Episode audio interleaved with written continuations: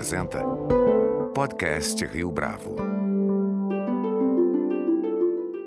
Este é o Podcast Rio Bravo, eu sou Fábio Cardoso. Manos Tsakiris é professor e pesquisador do Departamento de Psicologia em Royal Holloway, Universidade de Londres. Há algumas semanas, ele escreveu um ensaio para a revista Aeon, no qual defende que, mais do que racional, a política é visceral.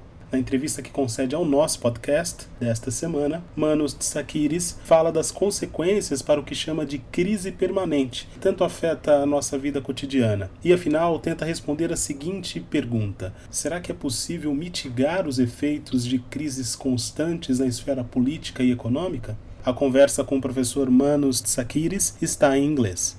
Professor, thank you very much for joining us here today. Thank you for having me, Fabi. It's a pleasure.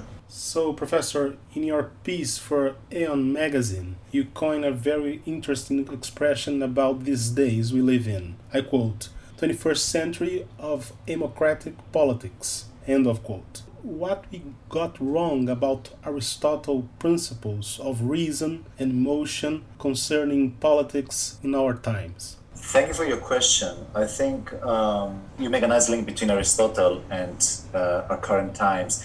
And I don't necessarily think that we got something wrong about Aristotle's principles.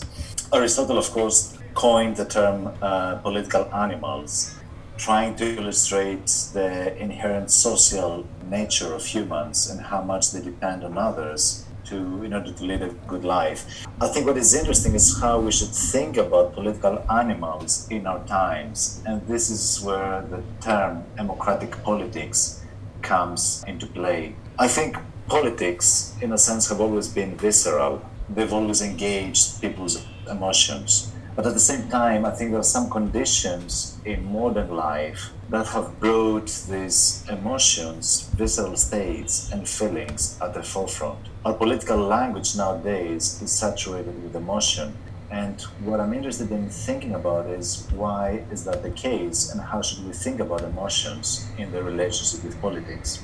Do you feel that it's just a matter of language or there's something else going on? I don't think it is just language. I think it has to do with how we are, the way in which we are. So when I say humans are political animals, I want to suggest that we are biological organisms, and first and foremost, biological organisms have to survive and then lead a good life, stay within a certain range of states that will ensure that you know we can lead a good life. But at the same time, humans cannot do that by themselves. We rely on other humans to make us feel good or bad. And at a larger scale, we make our societies to function in a way that will ensure these kind of principles that you know the members of the society would, would live harmoniously together. Do you believe that it is impossible for us to control our feelings when it comes down to our political behavior, for instance? I think, first of all, it is impossible to think of human nature without taking into account emotions. I think the idea that we can be just rational beings is probably wrong. And that's because, as I said, we are biological organisms and our main motivations come from things that have very much to do with feelings, with the way the world makes us feel. Whether that is a feeling of danger and, risk or whether it is the feeling of safety. So it's not a question of either or, having either rational thinking or emotions, but it's more about thinking about the relation between rationality and emotions. And of course, you know, this idea has been debated for centuries in philosophy and in political thinking. And what is interesting is that, at least from a neuroscientific point of view, we start thinking that we should think about these two ways of relating to the world, you know, rational thinking and emotions as being coexistent, ever present at the same time. And what is interesting is to think about the relation, you know, under which conditions rational feeling will trump emotions or emotions will trump rational thinking. Do you feel that uh, in general, is it bad or good to have such an impact of emotions in our political behavior? Well, it is always quite tempting to think, you know, what's better or worse. Uh, and you know, is it good or bad? I think it's a matter of fact that emotions play an important role. But the question is how are emotions mobilized And I think the most interesting question is how do politics makes us feel and what is the purpose of politics? So my argument, if you like, is that as a matter of first principles, politics should take care or make the citizens feel safe. And if you ensure that you have this kind of baseline condition, then I think you can start seeing a more elaborated, a more regulated expression of emotions happening in our political life. What I what I see happening nowadays in many different parts of the world for different reasons is that there's a lot of unregulated emotion. There's a lot of raw, visceral states that seem to dominate our political life. So when I say that politics have always been visceral and will always be visceral, there are two different ways in which they can be visceral. One is what we witness in many places of the world, that these kind of visceral states take control. And the other is the sense in which politics can actually allow people to deal with the uncertainty of our times and make us feel safe and capable of taking the risks to face the inherently uncertain nature of human condition. In your piece for Aeon magazine, you also quote the German physician Rudolf Virchow regarding his observation about the connections between politics and medicine. He says that medicine is a social science and politics nothing but medicine at larger scale. In these days of larger criticism concerning world leaders' response to coronavirus, how this larger scale medicine is going? Yes, I think that's a very interesting uh, point and something that became quite evident with the COVID pandemic across the world. Um, there are many different ways in which we can think about politics, and probably there's not a universally agreed definition of what politics is. I take the view, as others have done, that we should have an extensive definition of politics. In other words, politics concerns all aspects of our social relations. It's not, it is not just the act of governing, but it's also understanding, you know, human rights, questions of equality, of prejudice, and in that sense, what happened with the COVID pandemic, it was a very poignant moment in time where you saw how different political leaders approached the pandemic, how different political systems were prepared to a different degree to take care of the population in such critical times. And you saw a range of different approaches. I think what was key allowing, for example, um, people to adopt the right kind of behavioral measures to try and contain the coronavirus was how much they were trusting their government and how clear, for example, were the messages coming from the government as to what citizens should do. In a very large study that uh, Jay Van Bavel from NYU in the US initiated, where I was also part of, we tested more than 40,000 participants in about 67 countries across the world. And what we found was that citizens' identification with a national identity mattered a lot for the kind of compliance they showed in the measures that had to adopt in their everyday life. But that was true only for those who had a healthy identification with their nation, not for those who had a very narrow minded, narcissistic identification with the nation. So I think that this relationship between the population and the politicians is a two way street. I think it matters a lot the kind of trust that we have and it matters a lot the way that the politicians will behave toward us in terms of clarity of their message and in terms of trusting us to do what we're expected to do in such um, in such dramatic situations like the COVID pandemic.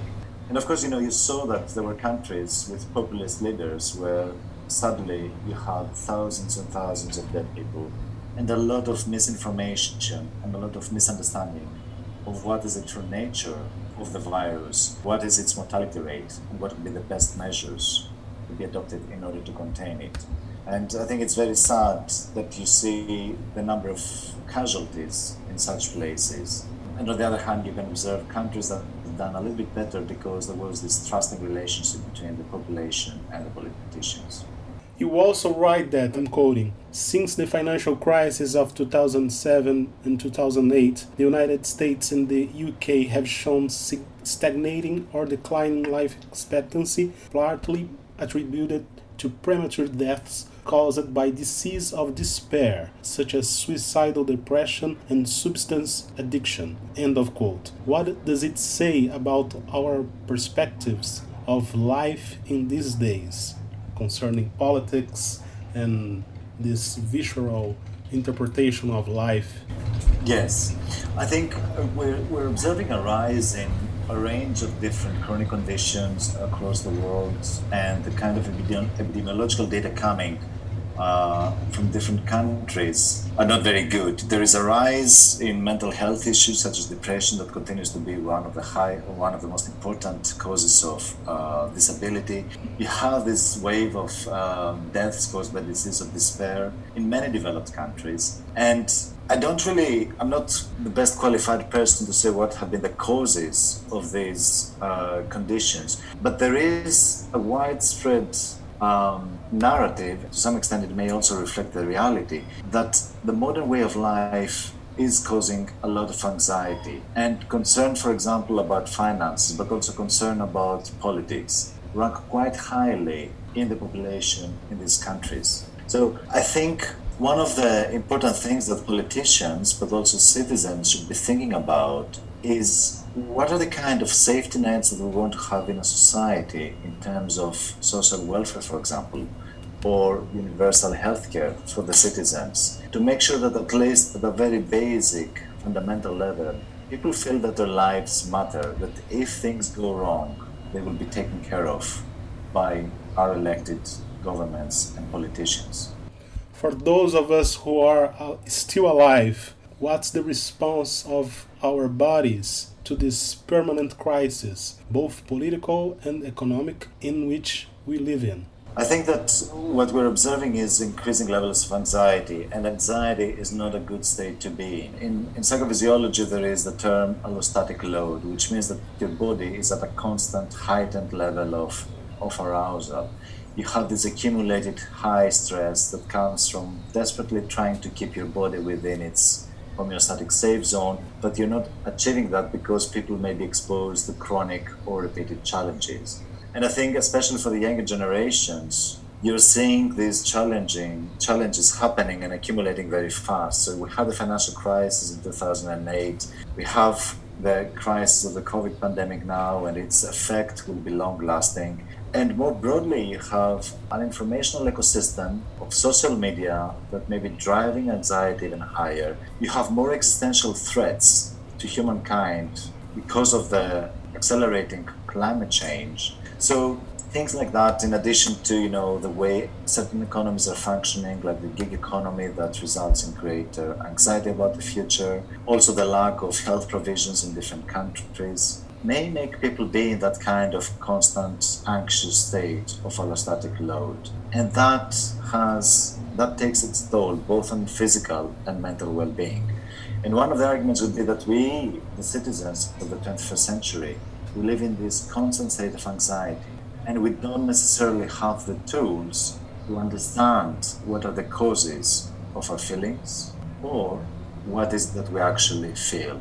And then we we have at the same time an informational ecosystem where there is a constant affective commentary on our lives. And that is driven both by media, but also by politicians who may provide different interpretations of our feelings. So some politicians may be saying that, you know, we are angry and you should be angry and we must all feel angry, or they may be saying, you know, you should be afraid of immigrants or you should be afraid of people who are different from you. And this kind of affective emotional prescription, in other words, what people should feel, may mobilize citizens in one direction or the other, depending on how they're feeling. For example, divert their attention or their efforts against outgroups or against people who may be different from them. How much of it is related to the phenomenon of the new technologies, including in this the social media you've mentioned? Yes, I think I touched upon that issue a little bit. Um, I think you know social media is is a reality. Uh, they exist, and we have to understand how they function, and also understand and think a little bit collectively as citizens how we would like them to function. There have been many situations over the last few years where there have been many concerns about how social media were used and potentially abused in national elections in different countries. And the idea was that these social platforms they may have had access to a lot of information about people's personality or about what people like and dislike. And then this kind of information was used to target these citizens with specific types of political advertising, for example, that addressed their fears, desires, anxieties. And I think we should be thinking about the information that we give freely to these social platforms and the way that this information can be used or abused. And the other thing is that we notice in many different contexts that social media drive belief polarization. So, if anything, they don't bring people together, even though that was, for example, one initial aim of social networks like Facebook.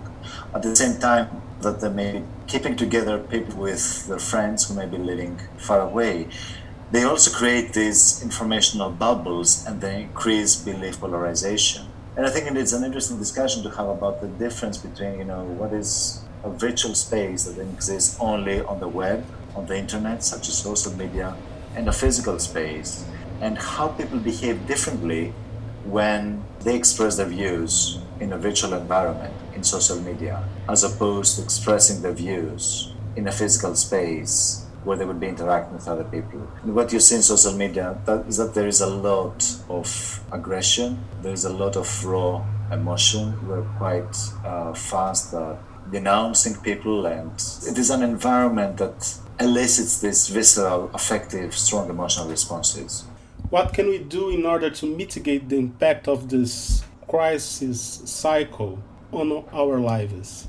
Well, I think it's not for scientists to give the answer to that question. I, I want to try and describe the mechanism as to how emotions may influence political behavior and vice versa, how politics may influence, hijack, or exploit our emotions. I think that what we know, for example, from the neuroscience of emotion is that being able to regulate your emotions is generally a good thing people should be able to experience their emotions, but should also be able to regulate their emotions. So understanding how the world makes you feel and do that and do so in an accurate way is important. But this is a process that happens at many different levels. This is a process that happens, it starts in early life and continues through our educational systems and the process of socialization. And at the same time, we live in democracies, which means that in principle, collectively, we should think about what kind of social principles do we abide by and what kind of politicians we would like to elect